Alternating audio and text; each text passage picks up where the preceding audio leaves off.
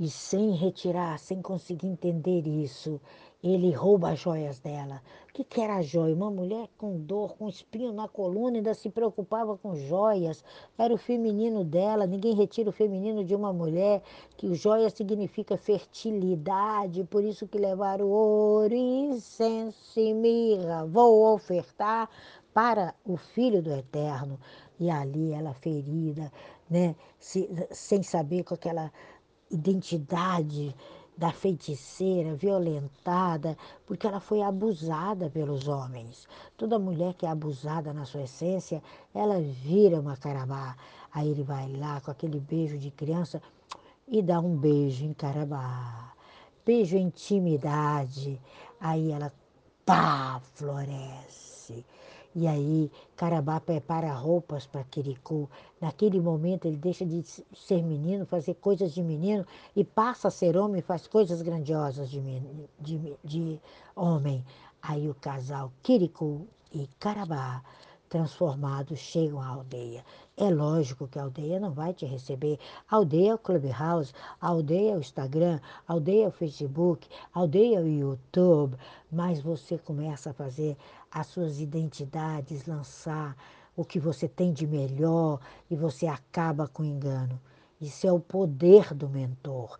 É fantástico. Essa é a nossa mentoria. Então, ao longo do texto, a gente evita usar conceitos, a gente evita ser reducionista, individualista, dono de processo, dono de conhecimento, se liberte, liberte a sua carabá do sofrimento, liberte da solidão, liberte do isolamento. E aí ele começa a trazer vida e começa aquele degladeio de homens, né? Que o nosso lado masculino, ele às vezes é muito podre, ele quer degladiar, ele quer pa... é o pavão, o pavão não olha para os pés. E quando o pavão está velho, que ele começa a olhar para os pés, ele tem tanto nojo dos pés que ele começa a picar os pés. Vocês sabiam que ele morre da doença de comer o próprio pé? Essa é uma história triste do pavão. E assim são seres humanos.